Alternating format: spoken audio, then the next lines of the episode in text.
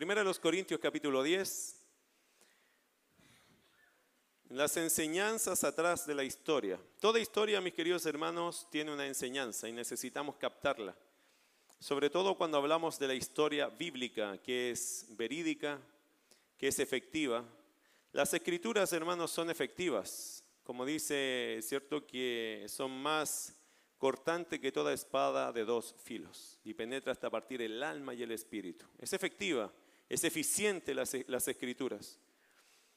Primera los Corintios capítulo 10, hoy día nos toca envolvernos en la discusión o en el estudio de lo que está atrás de la historia, cuáles son las enseñanzas que Pablo estaba planteando a los Corintios en el capítulo 10. Le voy a pedir que me muevan los, siempre los ventiladores, por favor, para que no me afecten, le agradecería eso. La semana pasada estuvimos en versículo 1 al 5, dice, porque no quiero hermanos que ignoréis que nuestros padres todos estuvieron bajo la nube, y todos pasaron el mar, y todos en Moisés fueron bautizados en la nube y en el mar, y todos comieron el mismo alimento espiritual, y todos bebieron la misma bebida espiritual, porque bebían de la roca espiritual que los seguía, y la roca era Cristo. Pero de los más de ellos no se agradó Dios, por lo cual quedaron postrados en el desierto. La semana pasada Estábamos haciendo ese recuento, el apóstol Pablo está planteando algo difícil, está poniendo un ejemplo respondiendo de por qué él se autodisciplinaba, por qué él se cuidaba, por qué él no le daba mucho a la autodisciplina, por qué Pablo se autolimitaba y se esforzaba mucho. Pablo quería tener cuidado con qué? Con no ser eliminado. Y este concepto de eliminado es puesto fuera de la carrera, no de la salvación, sino del servicio más bien. Pero Pablo no ignora que dentro de la historia bíblica, los padres de Israel, la primera generación del Israel antiguo, fue un grupo que, si bien es cierto, algunos creyentes, otros no, entonces aquí igual hay un factor de que Pablo estaba diciendo, tengan cuidado de no perder las oportunidades que Dios les da en la vida, porque Dios te da oportunidades, amén. Pero tenga cuidado de no perder esos privilegios, de no ser puesto a la orilla por no cumplir el propósito o la forma que Dios espera que hagamos nuestro servicio. Y allí está Pablo como líder diciendo, no quiero ser, no habiendo sido heraldo para otro, yo mismo venga a ser eliminado. Aquí la carrera que Pablo dice ser eliminado es probablemente, algunos comentaristas dicen que tiene que ver con caer en la inmoralidad, en faltas, en dejar de ser irreprensible más que cualquier otra cosa dejar de ser irreprensible para los demás. Y Pablo de eso tenía temor, de que no cuidando su vida espiritual, su vida moral, pudiese ser eliminado de la carrera, habiendo sido un hombre admirado y admirable, ser puesto a una orilla, por no cuidar su vida moral, por no cuidar su testimonio. Hay muchos líderes hoy en día que ya fueron puestos a la orilla, ¿cierto? Es decir, su testimonio ya no refleja nada. Entonces, como su testimonio no refleja nada, son puestos a la orilla, porque no cuidaron su vida, porque no se preocuparon de guardar eso que Dios nos pide, la irreprensibilidad. Por lo tanto, Pablo se reconoce en una carrera. Mis queridos hermanos, todos los creyentes estamos en la misma carrera. Si usted no cuida su vida, usted puede ser puesto a un lado como creyente. Pero también es cierto que los incrédulos son privilegiados algunos de escuchar y escuchar la palabra y algunos no queriendo creer en ella, creo que también Dios llega a un punto que Dios los pone afuera. Que Dios también hace eso. Es decir, a veces se dice que Dios siempre da oportunidades para el incrédulo, pero yo no creo que están así, hermano. Creo que Dios da oportunidades a todos, pero también entiendo que Dios cierra la puerta. Y eso le pasa también al incrédulo. En algún punto la persona que rechaza el Evangelio como la palabra lo presenta, también puede quedar afuera. También puede decir Dios hasta aquí nomás. Porque a veces, hermano, hay un abuso de eso también y solo Dios lo puede medir eso. De los privilegios que Él nos da. Y cuando ya es uno más de lo que Dios dice ya es suficiente, Dios también les puede cerrar la puerta a los incrédulos endureciendo sus corazones. Pablo estaba temeroso, tenía cuidado de que la iglesia de Corinto no les viviera a ellos o no pasaran ellos esa experiencia de quedar eliminados de la carrera como creyentes. Y si había algún incrédulo, porque da la casualidad que las iglesias pueden haber incrédulos, ¿cierto? Entonces yo creo que este mensaje sirve para ambos grupos.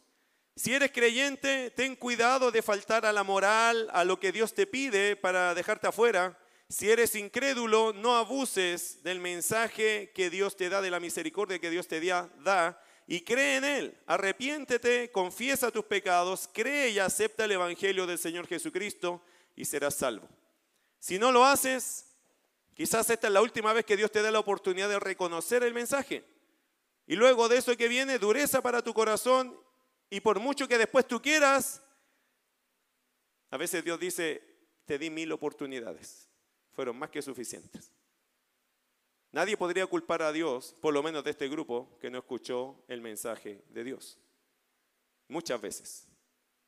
Por lo tanto, si eres incrédulo, puedes, que, tienes que pensar en eso. Si eres creyente, cuidado con quedarte a una orilla por faltar a la fe que Dios espera de nosotros y a la moral.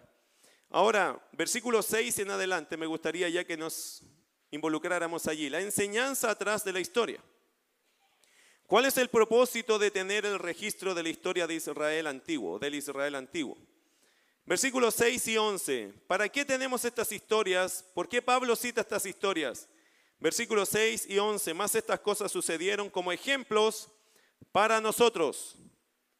Versículo 11. Y estas cosas les acontecieron como ejemplo y están escritas para amonestarnos a nosotros. Se da cuenta que el propósito de tener el registro de estas historias es para nosotros para que tú y yo aprendamos de la historia, para amonestarnos. La palabra amonestación usted la puede tomar como reto, corrección, exhortación, movernos el piso, hacernos reaccionar, es una amonestación.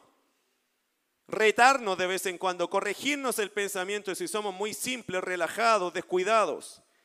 Les dije la semana pasada, queridos hermanos, que hay un pecado que en general en las iglesias no se predica y es uno de los pecados más comunes de la vida del creyente. ¿Cuál es? El pecado del descuido. ¿Te han pasado cosas malas por ser descuidado? ¿Sí o no? Dejaron un juguete en el suelo, nadie se dio cuenta y usted lo pasó y a la posta por ese descuido. O de repente por estar hablando por celular no se dio cuenta que había un poste delante suyo y Después con la ceja partida, ¿qué le pasó hermano? No, no, no, nada. No me pasó nada en realidad. Estoy bien. El descuido, hermano, es más típico de lo que uno quisiera. Y a veces por descuidado causamos grandes males o nos causamos grandes males. En lo espiritual, ser descuidado es bien eh, peligroso. Un descuido en lo espiritual te puede sacar del camino. ¿Se acuerdan lo que dijo Jesús? El que pone el arado, eh, su mano en el arado y mira hacia atrás, ¿qué dice? No es digno de mí. ¿Por qué uno no tiene que poner las manos en el arado y mirar para atrás? ¿Saben ustedes por qué? ¿Saben lo que es el arado, cierto? Es un, en realidad una herramienta con una punta de fierro que la va tirando un buey. Entonces uno tiene que ir mirando para adelante, en el campo no tiran líneas, ¿sabes? lo que hacen es mirar un punto fijo. Entonces, como tú estás mirando un punto fijo, no te puedes desviar de allí porque así te va a quedar la línea derecha. Por eso dice Jesús que el que toma el arado y mira para atrás, no me sirve. ¿Por qué? Porque va a tirar una línea y se va a ir a cualquier parte. Los creyentes, queridos hermanos, tenemos que ser bastante enfocados en eso. ¿En qué? En cuidar su vida espiritual. Un pequeño desvío, descuido, te puede generar un pequeño desvío hoy día y mañana, en el tiempo, esa es una línea eterna, muy distinta de la línea correcta. A muchas personas les pasó eso. Un pequeño descuido, un dormirse un poco en la fe generó un pequeño desvío. Y en los años están sumamente lejos de Dios. Algunos ni saben cómo llegaron allá. Es que no partió allá, partió aquí, en este grado de descuido que uno tuvo y tomó un rumbo totalmente equivocado. Así, así ha pasado con gente que hoy día tiene doctrinas falsas. Así ha pasado con gente que antes tenía una bella vida espiritual y hoy día no la tiene. Así ha pasado con gente. Yo he conocido creyentes que tenían una vida moral impecable, hermano, y hoy día los veo y se convirtieron en personas que ahora los catalogan inmorales. Y uno dice, pero ¿cómo, cómo cambiaron? Nada parte, hermano, al 100 por todo parte en un pequeño grado de descuido. Las, los grandes pecados que uno llega a cometer nunca parten en ser grandes, siempre parten con los pecados pequeños. ¿Se acuerda de lo que dice el cantar de los cantares? Cazadnos las zorras pequeñas, porque estas son las que echan a perder las, viñas, ¿cierto? Esto es la idea. Pequeñas cosas causan en el tiempo grandes daños. Por eso uno tiene, hermano, que romper con esos pecados pequeños. ¿Tienes pecados pequeños? Algunos dicen, no, yo tengo puros pecados grandes. En realidad, hermano, todos consideramos que nuestros pecados no son tan grandes. Todavía no escucho al creyente que dice, pastor, yo tengo pecados gigantes. No, la mayoría dice, no, sí, yo he pecado, pero no es tanto. Ya, todos tenemos pequeños pecados, son suficientes. Son suficientes para sacarnos de nuestro devocional, de nuestra vida de oración, de nuestra vida de pureza, de nuestra piedad, de nuestro evangelismo, de nuestra relación con Dios, de nuestra relación con la iglesia, de nuestra congregación, de nuestro servicio, son suficientes para sacarnos del camino de Dios, de la comunión. Por eso Pablo creo que pone estos pecados acá y nos va a enseñar que todos estos pecados, hermanos, son ejemplos para amonestarnos a nosotros, para que despiertes en tu vida de fe si estás dormido, para que pienses bien cuál es el siguiente paso que vas a dar porque ese siguiente paso se puede transformar en tu ruina. ¿Usted cree que Sansón, por ejemplo, pensaría que iba a terminar muerto? No tan joven. Pero ¿por qué terminó muerto Sansón? Bueno, venga el miércoles y lo va a descubrir, ¿ok? Pero él terminó con una vida, hermano, exitosa, una, una vida que podría haber sido muy exitosa. Podríamos haber terminado con un Sansón elocuente, un tremendo hombre de Dios, pero vemos un hombre que termina sin ojos, preso. La reina Valera dice que lo agarraron como juguete y muerto. Y después aparece en Hebreos 11 como un héroe de la fe. Pero no, no murió así. No terminó su historia así. ¿Todo por qué? Porque no le puso atajo a un pecado de su vida. Y fue suficiente. Con un pecado arruinó la vida. Pablo creo que eso era lo que no quería que le pasara a la iglesia de los Corintios. Mire versículo 6. Mas estas cosas sucedieron como ejemplos para nosotros, para que no codiciemos cosas malas, como ellos codiciaron. Ni seáis idólatras como algunos de ellos, según está escrito. Se sentó el pueblo a comer y a beber y se levantó a jugar. Ni forniquemos como algunos de ellos fornicaron y cayeron en un día veintitrés mil. Ni tentemos al Señor como también algunos de ellos le tentaron y perecieron por las serpientes. Ni murmuréis como algunos de ellos murmuraron y perecieron por el destructor. Ok, vamos a ver un poco estos asuntos.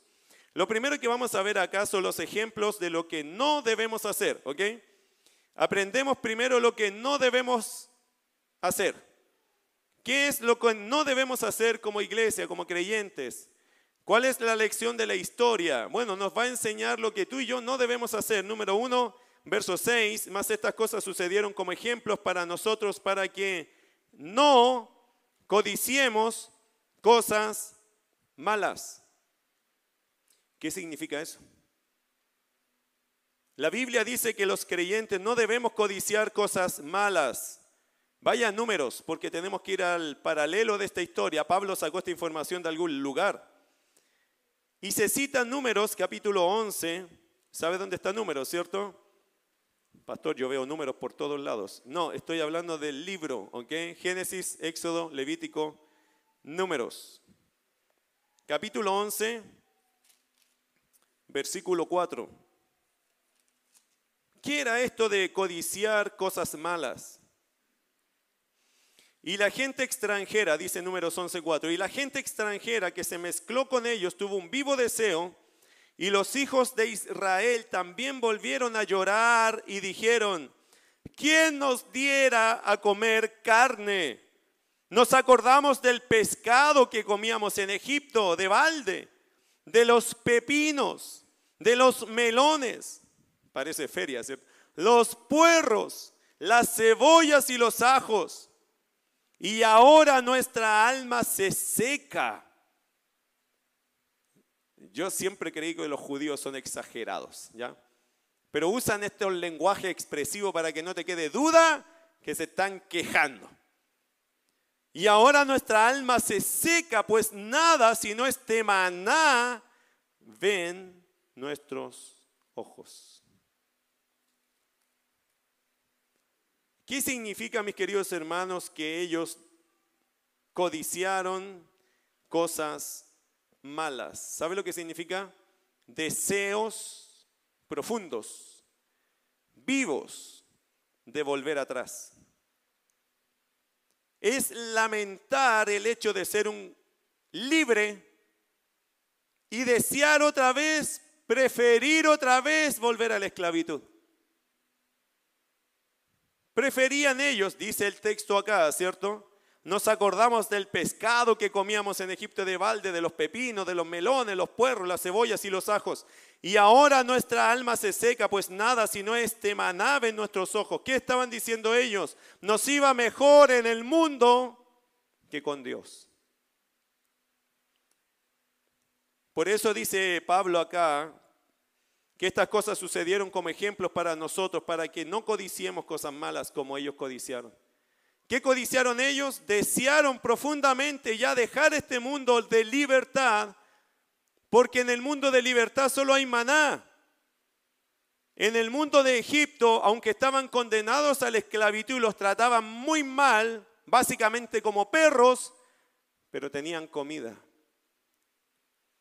Y ellos sopesaron ser libre y comer maná o volver a la esclavitud y comer pepinos, melones, puerros, ajos, cebollas.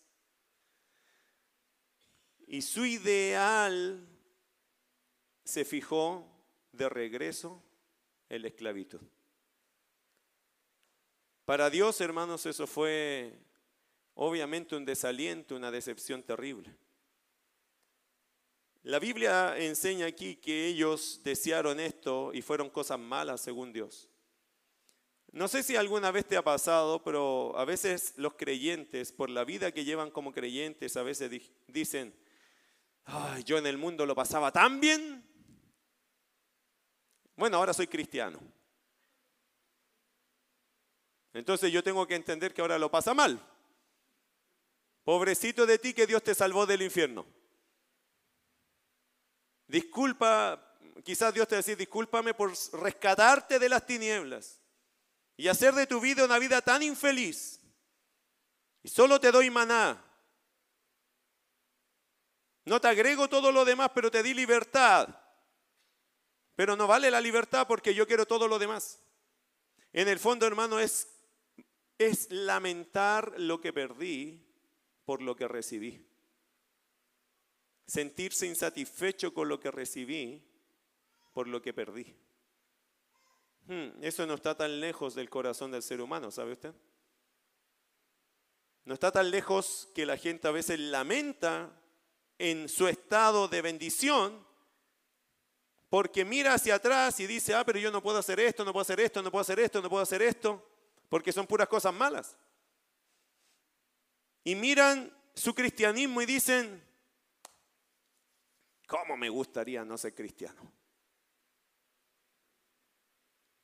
¿Cómo me gustaría tener la posibilidad de volver al mundo? Bueno, la Biblia dice que eso puede pasarle a un creyente, pero es una mala codicia. Es un mal deseo del corazón del hombre querer volver atrás. Pero existe la posibilidad. El sentimiento está. Porque el mundo es atractivo, ¿cierto? Y depende de quién te haya dicho cómo es vivir en Cristo, vas a pensar que vivir en Cristo es como negarse todo lo divertido y eso es totalmente contrario. Uno en Cristo es muy feliz, hermano, ¿o no? Uno puede ser muy feliz y no necesito ni dependo de las cosas que el mundo me ofrece, que son muchas de ellas son pecaminosas y malas. No todo lo que está en el mundo es malo, Pero hay cosas que te hacen muy mal, que van contra Dios, otras no, y uno puede disfrutar de esas y todo lo que te ofrece Dios en este mundo, que son cosas preciosas. En la Navidad, por ejemplo, ¿cómo celebra la Navidad una persona del mundo? Bueno, en general tiene que tener cosas que lo estimulen a ser feliz, ¿o no? Marihuana, trago, alcohol y un montón de cuestiones más que puede agregarle allí que no son buenas, que uno sabe que le hacen mal, pero que fome, dicen ellos, si no tenemos cola de mono de esa, de esa buena, ¿cierto? De la que marea. ¿Y los creyentes cómo la pasamos? Si usted le cuenta al incrédulo cómo usted celebra su Navidad, ellos van a pensar que usted está en una reunión, en un culto. Pero para nosotros es más que suficiente. O sea, invitamos a gente a nuestra casa, hermanos en la fe, nos matamos de la risa, nos vamos contentos de corazón. Podemos estar toda la noche compartiendo y nos vamos bendecidos y nos vamos felices y salimos sobrios de las casas y llegamos con bien a la otra casa. Y al otro día no tenemos ningún hachazo que lamentarnos. Me acuerdo lo que pasó en la ruta porque yo no me borré, porque yo no andaba tomando nada. ¿Usted sabe que hay gente que toma, hermano, al punto que no sabe cómo llegó a su casa? Bueno, de todo eso Dios nos ha librado. Es Dios que nos ha librado, no nuestra propia naturaleza, es Dios. El pasaje dice, no codiciemos cosas malas. ¿Qué más dice el texto? Por lo tanto, mis queridos hermanos, cuando en algún momento se te ocurra, ah, cristianismo no, déjame ir al mundo. Piénsalo bien, porque todos los que venimos de allá te diríamos, estás loco, no hagas eso. Quédate con Dios. Ni mires para atrás. Pero curiosamente, generalmente la cuna cristiana quiere ir al mundo. Como que le llama la atención y se siente como con el derecho de decir que a mí me gustaría conocer lo que no he conocido. Pero te estamos diciendo que eso es muy malo. ¿Para qué quieres conocer algo malo? Lo mejor es estar en Cristo siempre. Pero es que me gustaría conocer el mundo. Y todos los que venimos de allá, lo que más quisiéramos que nadie vaya a vivir en ese mundo. El mundo no es agradable, no te va a tratar bien. Menos a los que son de cuna cristiana, porque los que son de cuna cristiana tienen valores. Y afuera te los van a hacer pedazos esos valores. Se van a reír de ti por tus valores. Y si tienes buenos amigos que te respetan afuera, dale gracias porque son pocos. Pero en el momento de la prueba, de probar de verdad los valores, probablemente el único que quede en pie seas tú. Y los demás te van a traicionar, te vas a sentir decepcionado. No esperes mucho del mundo porque el mundo no tiene ese valor que tú sí tienes. No lo tiene. No tiene cómo tenerlo porque no son cristianos. ¿Entiende eso? El cristianismo otorga un valor moral elevado al que siga a Cristo, por supuesto, no una simple religión. No ser idólatra ese es el otro. Ni seáis idólatras como algunos de ellos, según está escrito, se sentó el pueblo a comer y a beber y se levantó a jugar. No codiciar cosas malas como ellos codiciaron. No ser idólatras como algunos de ellos. La idolatría se define como poner algo o alguien en lugar de Dios. Siempre pongo este ejemplo, me lo contó un profesor que teníamos con mi esposa en el seminario, y esa ilustración entró a mi mente y no se salió nunca más. Fue tan vívida la, la ilustración que puso él que nunca se me fue de la mente. Cada vez que hablo de la idolatría se lo explico de esta forma. ¿Usted conoce al personaje Ken de la Barbie? ¿Sí? ¿Vio la película Barbie? No la vea. No vale la pena. Entra con feminismo puro. Con mi hija tenemos la costumbre que cuando ya lanzan una película queremos ver. La vimos 10 minutos. Le dije a mi hija, ¿vale la pena? No, papá, me dice. Saca esa cuestión. Es una porquería de película en realidad. La entrada es muy mala. Es como que con la intención de matar la maternidad. Niñas cuidando guaguitas, después aparece la muñeca, ¿cierto? Y todas las niñas, las niñas, pegando y rompiendo sus muñecas que eran sus bebés. Así entra la película, para que usted sepa. Es una porquería de película, hermano. Ya la entrada es una porquería de planteamiento. Bueno, lo dejo ahí para que le quede claro. Si la quiere ver, yo vi 10 minutos, como le digo. Un desastre como película y el mensaje es feminista absoluto. No hay nada bueno allí para que una niña diga, oh, a mí me gusta cuidar niños, porque ven niñas rompiéndole cabezas, tirándolos lejos y como que la maternidad es la cosa más aburrida que hay. ¿Eso acaso no es antivalórico? Por supuesto que sí.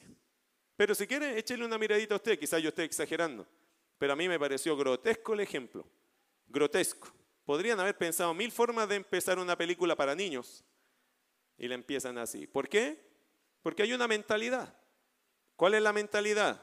Que la maternidad, ser madre, tener hijos, es un pesar, es una desventura. Que lo mejor que es una vida egocéntrica, ególatra, como de una Barbie, ¿cierto? Bueno, yo estaba con Ken, no con Barbie. El ejemplo era con Ken. Imagínate esto, que tú como esposo llegas a la casa y nadie te abre la puerta y encuentras que abres la puerta solo, porque siempre tu esposa te salía a abrir la puerta, pero ahora la abriste solo y encontraste que tu esposa está eh, muy coquetamente hablando con ese muñeco de plástico en la mesa, sentado, y están conversando los dos. Tú entraste como hombre y pensaste, bueno, no sé qué le pasó a mi señora, pero bueno, no tomo en serio eso. Después te bañaste, llegaste al comedor, nadie te había servido nada, y tú le dices a tu esposa, mi amor, ¿hay algo para comer? No, para ti no hay nada. Hay para quién nomás. Yo le preparé a quién su plato especial. Hasta esa altura tú probablemente piensas, mi señora le está pasando algo. Pero ya, mm, ya, te preparas algo, comiste algo tú solo, después te fuiste a acostar y llega tu esposa, no, no te puede acostar conmigo. Porque estoy acostado con quién. Y ahí tú le dices a tu señora, ¿de verdad me estás hablando en serio? Sí, muy en serio. Tengo una relación con quién. Y tú te vas a dormir al sillón pensando, este fue un mal día para mi señora. Estoy esperando que pasen 24 horas quizás de algo. Y al otro día te levantas a trabajar y ella, tú te vas a despedir y ella está abrazada con quién. Y tú le vas a dar tu beso, no me beses. Ándate, por favor. Así es la idolatría. Dios, el Dios de la verdad, ve a la gente y la gente está enamorada de un madero, de una tabla, de un metal. Y Dios les dice, ¿por qué no me adoran? Si yo soy Dios. No, porque yo tengo una relación con quién. Yo tengo mi ídolo. No necesito tu poder porque Él me va a sostener a mí. Lo absurdo de mi ejemplo, hermano, por eso me entró mucho en la mente, es tan absurdo el ejemplo, humanamente hablando, pero para Dios así es de absurdo. No sería real eso, ¿cierto? ¿Qué pensarías tú de tu esposa si hace eso que le acabo de contar? Que ella algo le pasó, pero ella está en un absurdo. Bueno, a Dios les hemos, le hemos hecho vivir muchas veces una vida absurda. Dios no es absurdo, Dios lo tiene todo claro. Pero la humanidad le hace vivir a Dios cosas absurdas. Mire Isaías capítulo 44, por favor. Isaías capítulo 44. Versículo 9 le voy a leer en adelante. Los formadores de imágenes, Isaías 44, verso 9 en adelante. Esto es para aquellas personas que creen que la idolatría no es mala o que es algo que viene de Dios. Eso no viene de Dios de ninguna forma. Escucha este relato. Los formadores de imágenes de talla Todos ellos son vanidad y lo más precioso de ellos para nada es útil. Y ellos mismos son testigos para su confusión de que los ídolos no ven ni entienden. ¿Quién formó un Dios o quién fundió una imagen que para nada es de provecho? He aquí que todos los suyos serán avergonzados, porque los artífices mismos son hombres. Todos ellos se juntarán, se presentarán, se asombrarán y serán avergonzados a una. El herrero toma la tenaza, trabaja en las ascuas, le da forma con los martillos y trabaja en ello con la fuerza de su brazo. Luego tiene hambre y le faltan las fuerzas, no bebe agua y se desmaya. El carpintero tiende la regla, lo señala con almagre, lo labra con los cepillos, le da figura con el compás, lo hace en forma de varón, a semejanza de hombre hermoso, para tenerlo en casa. Corta cedros y toma ciprés y encina que crecen entre los árboles del bosque, planta pino que se críe con la lluvia. De él se sirve luego el hombre para quemar y toma de ellos para calentarse.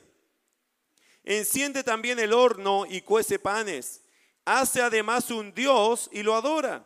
Fabrica un ídolo y se arrodilla delante de él. Parte del leño quema en el fuego, con parte de él come carne, prepara un asado y se sacia, después se calienta y dice, oh, me he calentado, he visto el fuego. Y hace del sobrante un Dios, un ídolo suyo, se postra delante de él, lo adora y le ruega diciendo, líbrame porque mi Dios eres tú. No saben ni entienden, porque cerrados están sus ojos para no ver y su corazón para no entender. No discurre para consigo, no tiene sentido ni entendimiento para decir, parte de esto quemé en el fuego y sobre sus brasas cocí pan, hace carne y la comí. ¿Haré del resto de él una abominación? ¿Me postraré delante de un tronco de árbol? De cenizas se alimenta, su corazón engañado le desvía, para que no libre su alma ni diga, no es pura mentira lo que tengo en mi mano derecha? Interesante pasaje, ¿no? No queda ninguna duda que una idolatría para Dios es una cosa absurda. No tiene ningún sentido tener un, ídolo. Tenemos al Dios verdadero.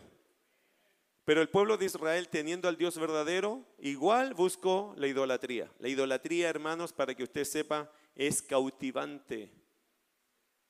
Es fácil poner la vista en algo para creer, a diferencia de creer en un Dios que uno no ve.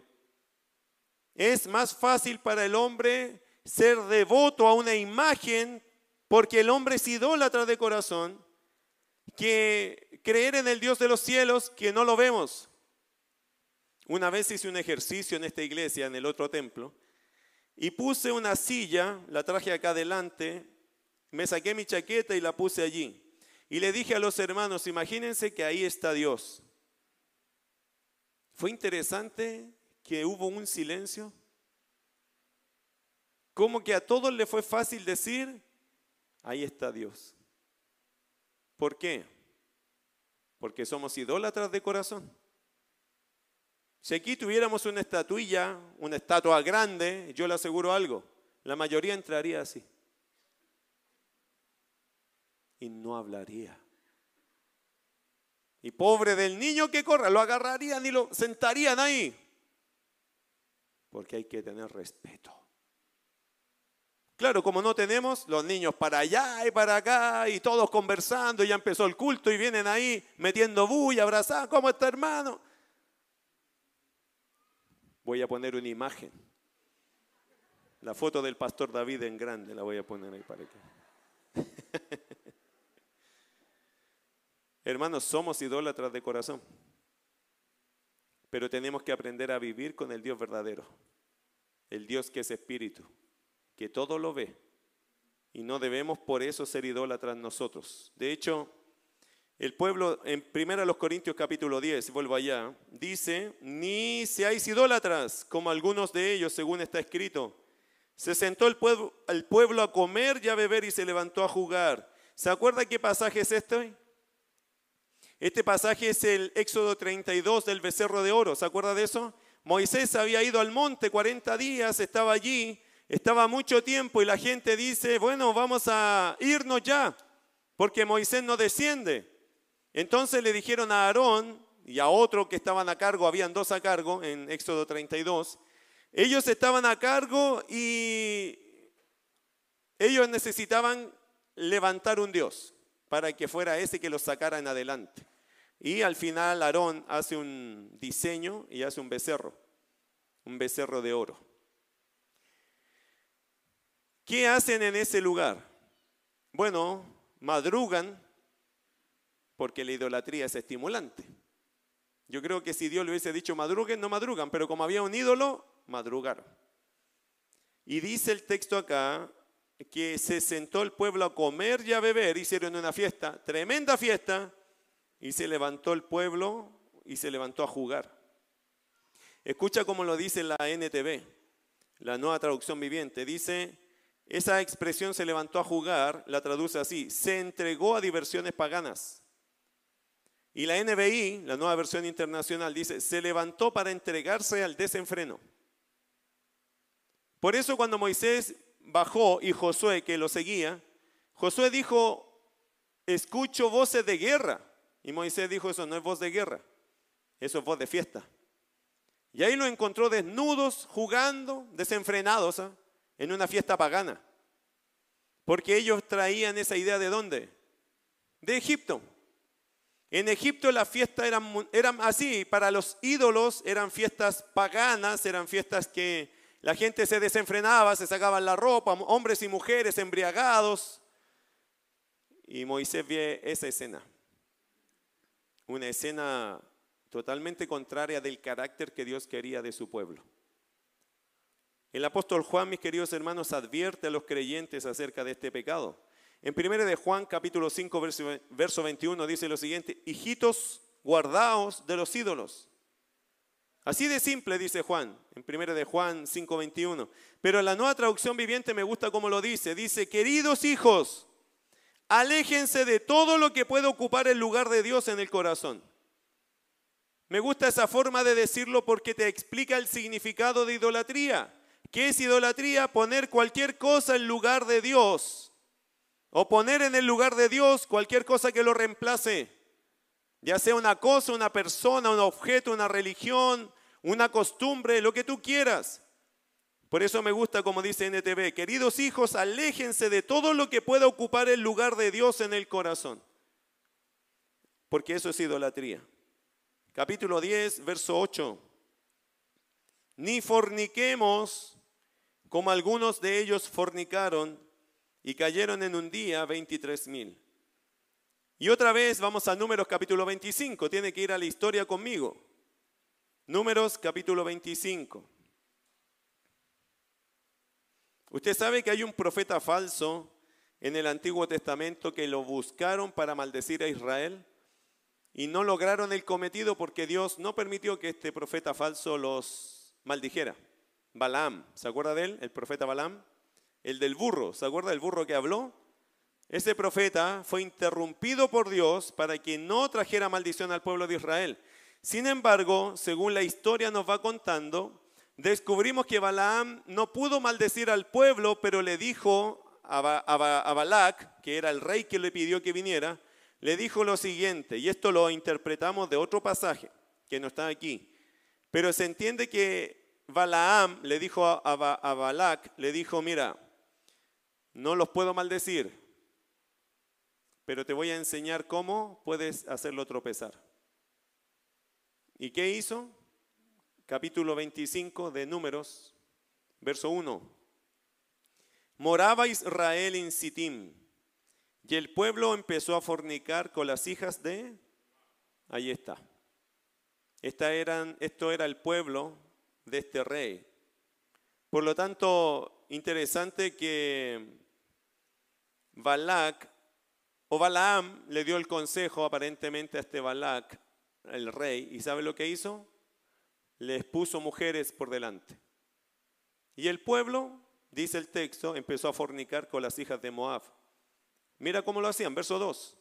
Las cuales invitaban al pueblo a los sacrificios de sus dioses. Y el pueblo comió y se inclinó a sus dioses.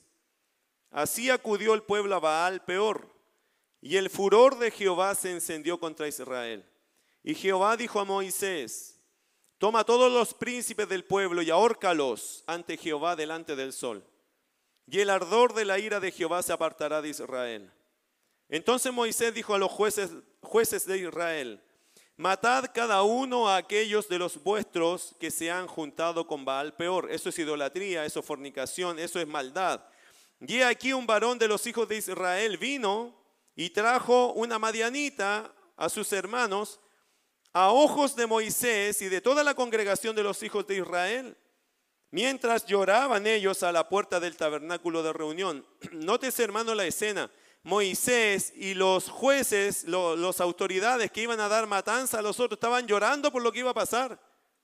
Y en medio de esta escena tan triste viene este desorientado, entregado a la maldad, viene con una moabita y se va a ir a acostar a su tienda para tener relaciones con ella. Versículo 7. Y lo vio Fineés, hijo de Eleazar, hijo del sacerdote Aarón, y se levantó de medio de la congregación y tomó una lanza en su mano. Y fue tras el varón de Israel a la tienda y lo alanceó a ambos, al varón de Israel y a la mujer por su vientre y cesó la mortandad de los hijos de Israel. Porque ¿qué estaba pasando? Una mortandad terrible por causa de Dios. Mira verso 9. Y murieron en aquella mortandad, ¿cuántos? 24 mil. Ahora notaste el detalle que dijo Pablo en 1 Corintios 10, versículo 8. Ni forniquemos como algunos de ellos fornicaron y cayeron en un día 23 mil. ¿Quién se equivocó? ¿Moisés cuando dijo 24 mil o Pablo que dijo 23 mil? ¿Quién se equivocó? Yo le tengo la respuesta. Pero ¿quién cree usted que se equivocó? ¿Pablo o Moisés? Porque uno dijo 23 mil, el otro dijo 24 mil. En números dice 24 mil murieron. Y en 1 Corintios 10 dice que no, fueron 23 mil. ¿Cuál fue la diferencia? ¿Cuál es el error? ¿Hay un, algún error? No, no hay error, hay un detalle. ¿Cuál es? 1 Corintios 10, versículo 8. Ni forniquemos como algunos de ellos fornicaron y cayeron en un día. ¿Notó la diferencia? La mortandad duró más de un día. Pero en un día, solo en un día, cayeron 23 mil. ¿Lo notó? 24 mil fueron la mortandad total, pero en un solo día, hermano, murieron 23 mil del pueblo de Israel. Obviamente se logró un cometido, eliminar una parte del pueblo de Israel, pero fue por su fornicación. Ese fue el error. Ahora, este es el asunto, queridos hermanos. Eh, la fornicación también fue una de las cosas que Pablo dice. Por eso, estos pecados nosotros no los debemos permitir, no debemos tenerlos delante de nuestros ojos. Una más, ni tentemos al Señor, como también algunos de ellos le tentaron y perecieron por las serpientes. No tentar al Señor. Hemos visto varias. Número uno, no desear o codiciar cosas malas, no ser idólatra, no fornicar, no tentar al Señor. Y aquí hago la pregunta, ¿qué significará esto de no tentar al Señor? Como también algunos de ellos le tentaron. Bueno, la nueva versión internacional dice poner a prueba. Por lo tanto, usted puede decir, ni pongamos a prueba al Señor. La NTV, nueva traducción viviente, dice provocar. Por lo tanto, ni provoquemos al Señor. La nueva Biblia de las Américas dice eh, provocar. Eh, la NBI y la NTV dicen poner a prueba. En otras palabras, desafiar a Dios para que actúe. Esto de probar, hermanos, tiene que ver con eso desafiar a Dios, desafiarlo, molestarlo al punto que actúe, provocarlo. Haz algo, haz algo, haz algo. Exigir de alguna manera equivocada a Dios para que reaccione o actúe. Una vez más Pablo nos lleva a Números capítulo 21. Vaya por favor otra vez a la historia. Tengo que leerles estas historias porque es de allí que emana el ejemplo. Números capítulo 21, verso 4. Mira qué interesante. Después partieron del monte de Or, camino al Mar Rojo, para rodear la tierra de Edom y se desanimó el pueblo por el camino. Y habló el pueblo contra Dios y contra Moisés. ¿Por qué nos hiciste subir de Egipto para que muramos en este desierto? Pues no hay pan ni agua y nuestra alma tiene fastidio de este pan tan liviano.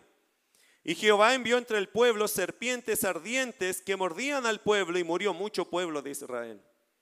Entonces el pueblo vino a Moisés y dijo, hemos pecado por haber hablado contra Jehová y contra ti. Ruega a Jehová que quite de nosotros estas serpientes. Y Moisés oró por el pueblo. Y Jehová dijo a Moisés, hazte una serpiente ardiente y ponla sobre un asta, y cualquiera que fuere mordido y mirare a ella vivirá.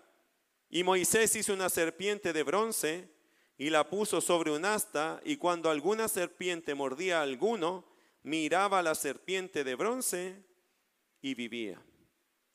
Así que mis queridos hermanos, tentar al Señor, ¿qué significa? Provocarlo, llevarlo al punto de una reacción. El pueblo, hermanos, empezó a quejar de Dios y empezar a quejarse de, de Moisés. Estamos aburridos de este pan, queremos otras cosas y empezaron, ¿dónde está Dios? ¿Dónde está Dios? ¿Dónde está Dios? Tenga cuidado con eso. Porque en algún momento Dios se puede manifestar y las cosas pueden cambiar dramáticamente. Interesante, el pueblo tentaba a Dios pensando conseguir algo. ¿Y sabe lo que consiguió? Algo peor. A veces la gente es muy desafiante con Dios. Y lo único que vas a conseguir es algo peor. Si tenías maná, después vas a estar agradecido de tener maná porque después Dios te lo va a quitar. Así que tenga cuidado de tentar al Señor, de provocarlo a rabia, a ira, así como que Dios fuera malo porque Dios no es malo. No lo provoque. No, no, no juegue a tentar a Dios. No juegue a provocarlo, no juegue a ponerlo a prueba. Porque el día que Dios quiera demostrarse Dios, en lugar de ganar algo, vamos a perder. Uno más, ni tentemos al Señor, ni murmuréis como algunos de ellos murmuraron y perecieron por el destructor. Otra vez, la palabra murmurar, para que usted lo entienda, derechamente es quejarse, quejarse. Y mis queridos hermanos, eh, Israel, el Israel antiguo se destacó por ser un pueblo quejumbroso. Quiero que vaya conmigo y recorramos algunos pasajes de números, otra vez allá. Números capítulo 11. Solo quiero dejarte la palabra allí, ¿ok? Números capítulo 11, verso 1. Aconteció que el pueblo se quejó a oídos de Jehová. Y lo oyó Jehová y ardió su ira y se encendió en ellos fuego de Jehová y consumió uno de los extremos del campamento. Versículo capítulo 12, verso 1. María y Aarón hablaron contra Moisés a causa de la mujer cusita que había tomado, porque él había tomado mujer cusita. Y ahí tenemos también la queja hacia el líder que Dios había puesto por delante. 14, 1 y 2. Números 14, 1 y 2. Entonces toda la congregación gritó y dio voces y el pueblo lloró aquella noche. Y se quejaron contra Moisés y contra Aarón, contra eh, todos los hijos de Israel. Y les dijo toda la multitud, ojalá muriéramos en la tierra de Egipto o en este desierto, ojalá muriéramos. Capítulo 16, verso 3. Coré, hijo de Isar, hijo de Coat, hijo de Leví y Datán, y Abiram, hijos de Eliab, y On, hijo de Pelet, de los hijos de Rubén, tomaron gente y se levantaron contra Moisés con 250 varones de los hijos de Israel, príncipes de la congregación, de los del consejo, varones de renombre, y se juntaron contra Moisés y Aarón y les dijeron, basta ya de vosotros, porque toda la congregación, todos ellos son santos y en medio de ellos está Jehová. ¿Por qué pues os levantáis vosotros sobre la congregación de Jehová? Y uno más. Capítulo 20, verso 1 al 5. Llegaron los hijos de Israel, toda la congregación al desierto de Sin, en el mes primero, y acampó el pueblo en Cades. Y allí murió María y fue sepultada. Y porque no había agua para la congregación, se juntaron contra Moisés y Aarón. Y habló el pueblo contra Moisés diciendo, ojalá hubiéramos muerto cuando perecieron nuestros hermanos delante de Jehová. ¿Por qué hiciste venir la congregación de Jehová a este desierto para que muramos aquí nosotros y nuestras bestias? ¿Y por qué nos has hecho subir de Egipto para traernos a este mal lugar? No es lugar de cementera, de higueras, de viñas, ni de granadas, ni aun de agua para beber. Quejas, quejas, quejas, quejas. La queja fue característica del pueblo de Israel. Y le hago una pregunta, hermano, ¿cómo es en tu caso? ¿Es bueno para quejarse? Ahí está la comida. Ah, pero... A ver. Mm, quedó sin sal. Le saco las sales. Oye, despertamos, qué rico, y abre las cortinas. Ah, pero hace mucho calor.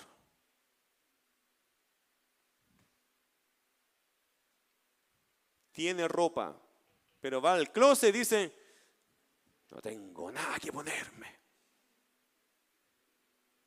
Después sale, se pone a lavar el auto y ve que el, vecino se compró auto nuevo.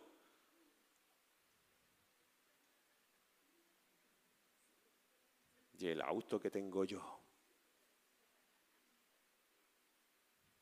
Ahora viene la Navidad y ve el tremendo árbol de Navidad y las luces de su vecino y usted dice, ¿y yo? No tengo nada. Y sume y siga. Ahora invéntese usted una, a ver. No tiene ni que inventarla, haga memoria nomás. ¿Qué hizo hoy día? ¿Se quejó hoy día ya? Porque hermano, nosotros somos el colmo de las quejas. Tienes vida, tienes un techo, tienes tus hijos, tu familia, Tienes a un Dios que te ama, que te cuidó toda la noche. Pero una pequeña cosa del día te puede cambiar el día. En vez de decir, bueno, es una pequeña cosa de tantas cosas buenas que Dios ha dado por mí. ¿Somos tan diferentes Israel? No. Y a veces nosotros fomentamos que la gente se queje. Casi le pedimos disculpas a los hijos si no les tenemos cuatro cosas para el pan. Disculpa, hijo, no tengo mucho ahora. Ya, mamá, no importa, pero mañana sí, ya.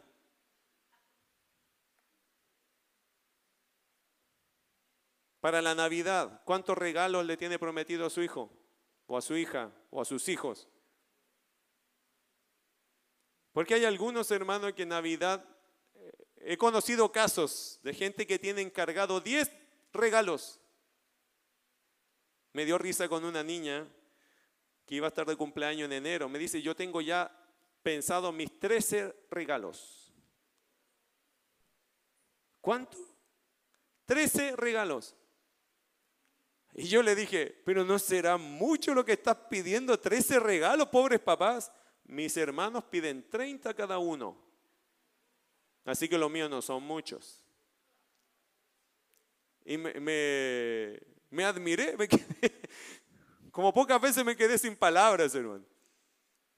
Increíble, digo yo, está bien, son sus formas de vida.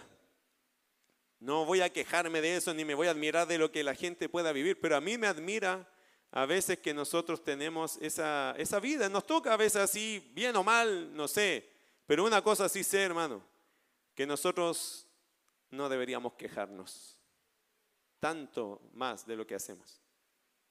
A veces Dios nos ha dado lindas bendiciones, pero no las, no las agradecemos. Dio gracias hoy día por todo lo que ha recibido. Incluso la palabra dice que uno tiene que dar gracias por las pruebas, imagínense. La Biblia habla, mis queridos hermanos, de ser agradecidos. Aprendo yo con estos casos que me toca ver y vivir, yo digo, wow, eh, hay que ser agradecido. Viva agradecido, siempre. De lo que sea, gracias Señor. Gracias Señor. Yo con el Nacho aprendí eso en el verano. Nos fuimos de vacaciones, tuvimos el privilegio y hoy día lo veo con mucho, con mucha amplitud eterna ese viaje. Fue del Señor, nos regaló esos tiempos juntos. Fue hermoso. Pero una cosa que al Nacho yo le dije cuando volvíamos de vacaciones, le dije, te quiero agradecer porque tú pusiste, me enriqueciste con una cosa. Y el Nacho, como siempre, ¿qué le voy a yo enseñar a usted, pastor? Si... No, no, si me enseñaste.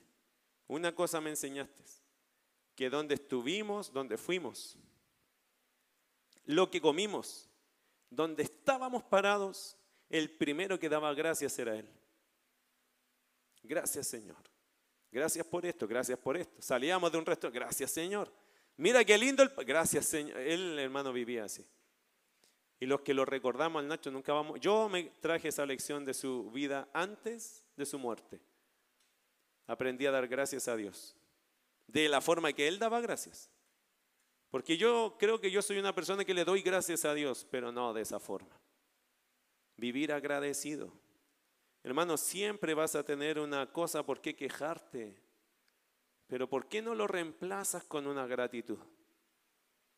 Gracias Señor por esto, gracias por aquello, esto me es difícil, gracias porque puedo depender de ti. Aprender a mirar la vida con gratitud y no con queja, yo creo que es la clave del creyente.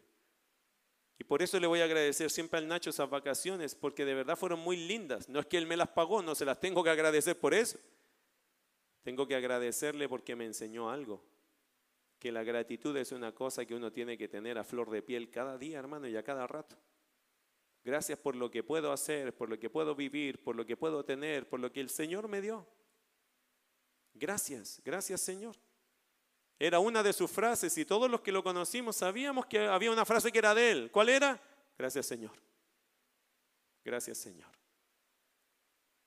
Mi querido hermano, cuando uno ha sido pobre, pobre, es agradecido. Yo te lo puedo decir. Yo te lo puedo decir con todas las letras. Cuando uno fue pobre, muy pobre, todo lo agradece. Pero tenemos generaciones que lo tienen todo y se quejan de lo que nunca han tenido que vivir. ¿Te quedaste sin padre alguna vez? ¿Pasaste el día sin comer alguna vez?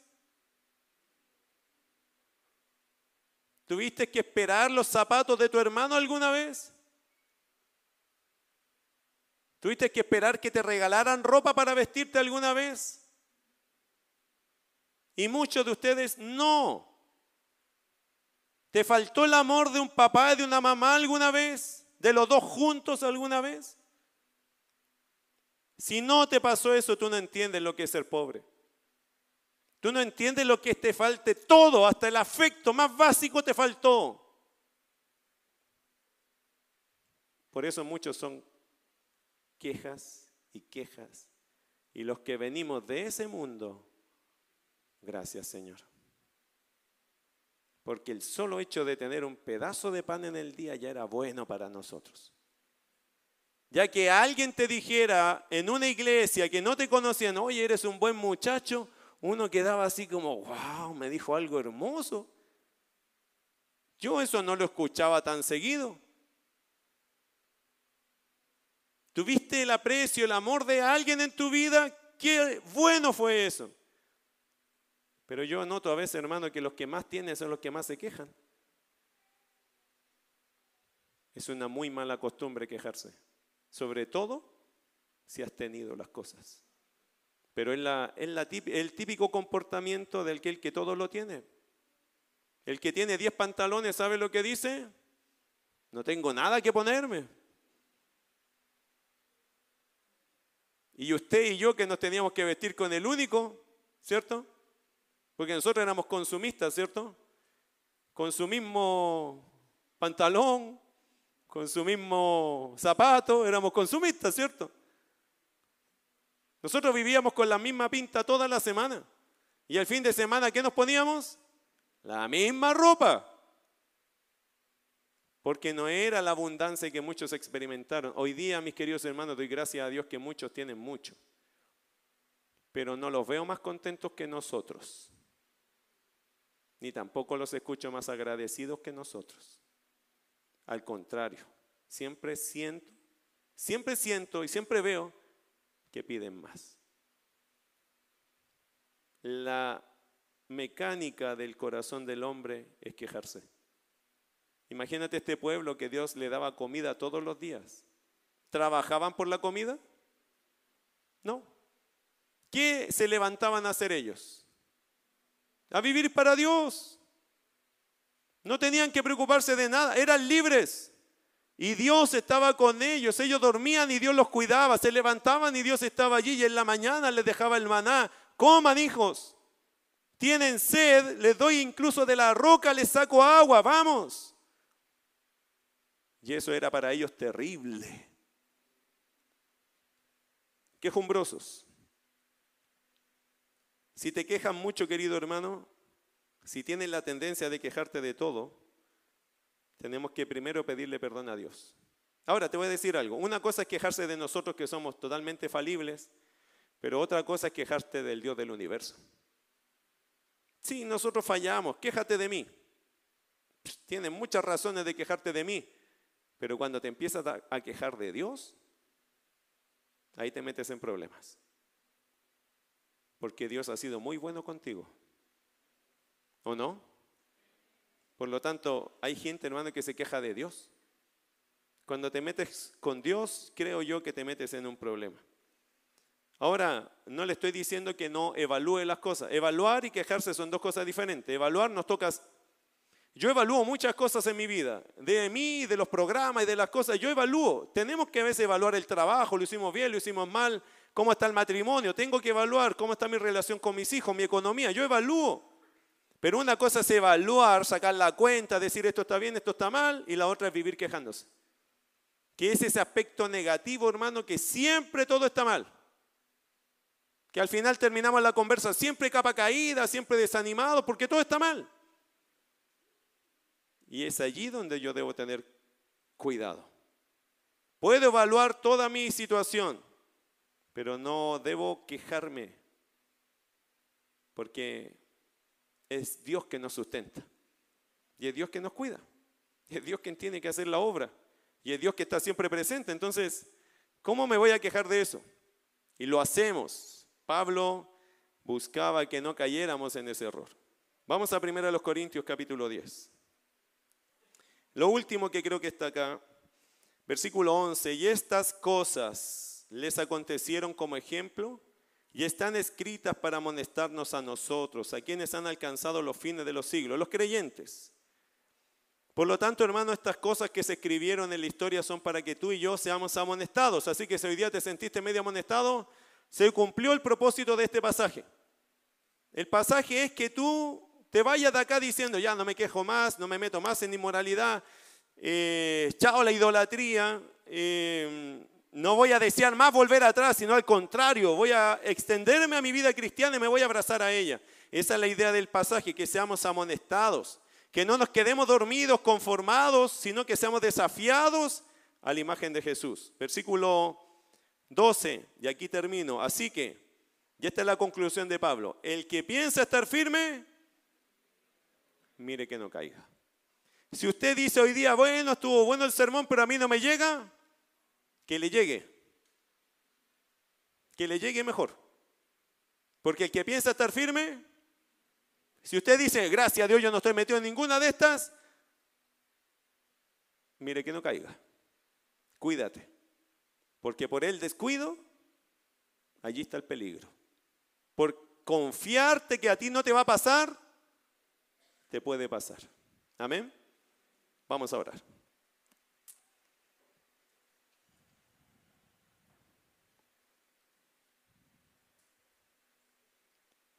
Quiero que ores, por favor, allí por ti. Enfócate en ti ahora, olvídate de los demás. Ahora es solo tú y Dios, por favor. Cierre sus ojos, hable con Dios. Hable de Dios, de ti. De lo que Dios te hizo pensar para ti. No, no pienses en los demás, piensa en ti. Este es un tema tuyo. Es tu oportunidad. Por favor, ora al Señor por ti.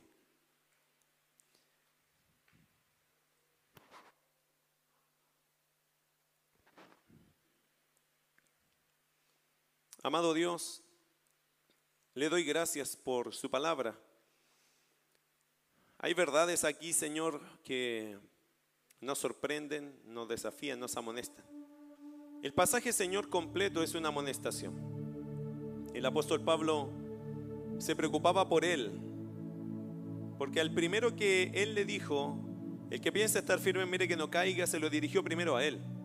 Por eso él golpeaba su cuerpo, lo ponía en servidumbre. Él no quería, Señor, habiendo sido un hombre tan usado por ti, no quería pasar al olvido o al recuerdo como un hombre fracasado o puesto a un lado por faltar a lo que usted esperaba de él. Señor, estos pasajes son para amonestarnos a nosotros y nosotros los creyentes los recibimos, Señor. Recibimos tu palabra, tu preciosa palabra, porque la historia tiene que enseñarnos algo. Y estas historias, Señor, nos enseñan y Pablo las aplica tan directamente que es casi imposible equivocarse lo que él pretendía para nosotros. Que no caigamos en estos pecados. Y que el que piense estar firme, Señor, que cuide su caminar. Que no lo agarre la soberbia, que no crea que no puede caer, que no se asegure tanto. Que no crea que las cosas nunca van a cambiar o que Nunca voy a estar en, esta silla, este camino de pecadores. Ayúdanos a cuidar nuestra vida día a día, Señor. En la confianza está el peligro, Señor, y cuando la gente se descuida en un grado en su relación contigo, muchas cosas malas pueden comenzar a pasar. Hay tantos, Señor, que en su momento eran preciosos, joyas, potenciales líderes hombres de Dios, mujeres de Dios, niños que en su momento, Señor, crecieron y todos teníamos altas expectativas para ellos. Veíamos que se convertirían en la iglesia del mañana y hoy día no asisten a la iglesia. Señor, por cierto hay tristeza. Yo creo que en tu corazón primero y también en el nuestro. Hay generaciones, Señor, que nosotros creemos que porque son nuestros hijos estarán acá. Y no es así. Hay un punto donde todos tenemos que predicar y ser un ejemplo. Pero también hay un punto donde nuestros hijos deciden si van a seguirte a ti o no. Hoy, Señor, estamos viviendo transiciones. Estamos en una sociedad de muchos cambios. Nuestros jóvenes tienen derecho y posibilidad de muchas informaciones, buenas y malas. Guárdanos, Señor, para nosotros poder orientar a nuestros hijos y también a estas nuevas generaciones. Pero ayúdalos a ellos también a ser sabios y no confiarse, Señor. No confiarse, sino tener cuidado, que su vida cristiana de verdad la cuiden, la protejan, la levanten, la vuelvan a reconstruir. Es mi oración, Señor, que tanto adultos como jóvenes y niños podamos tener cuidado, Señor, de lo que es la tentación, la vida del mundo. Las cosas que son atractivas para la carne, pero malas para el espíritu. Ayúdanos, Señor, a amarte y a cuidarnos, porque en esa confianza puede haber mucho peligro. Oro Dios que siga fortaleciendo nuestras vidas cristianas. Gracias por este estudio. Oramos, Señor, que pueda ser útil a nuestras vidas y que este nos traiga recuerdo, Señor, que partir bien no significa terminar bien. Depende mucho de cómo hagamos esta carrera. Gracias Señor, en el nombre de Jesús.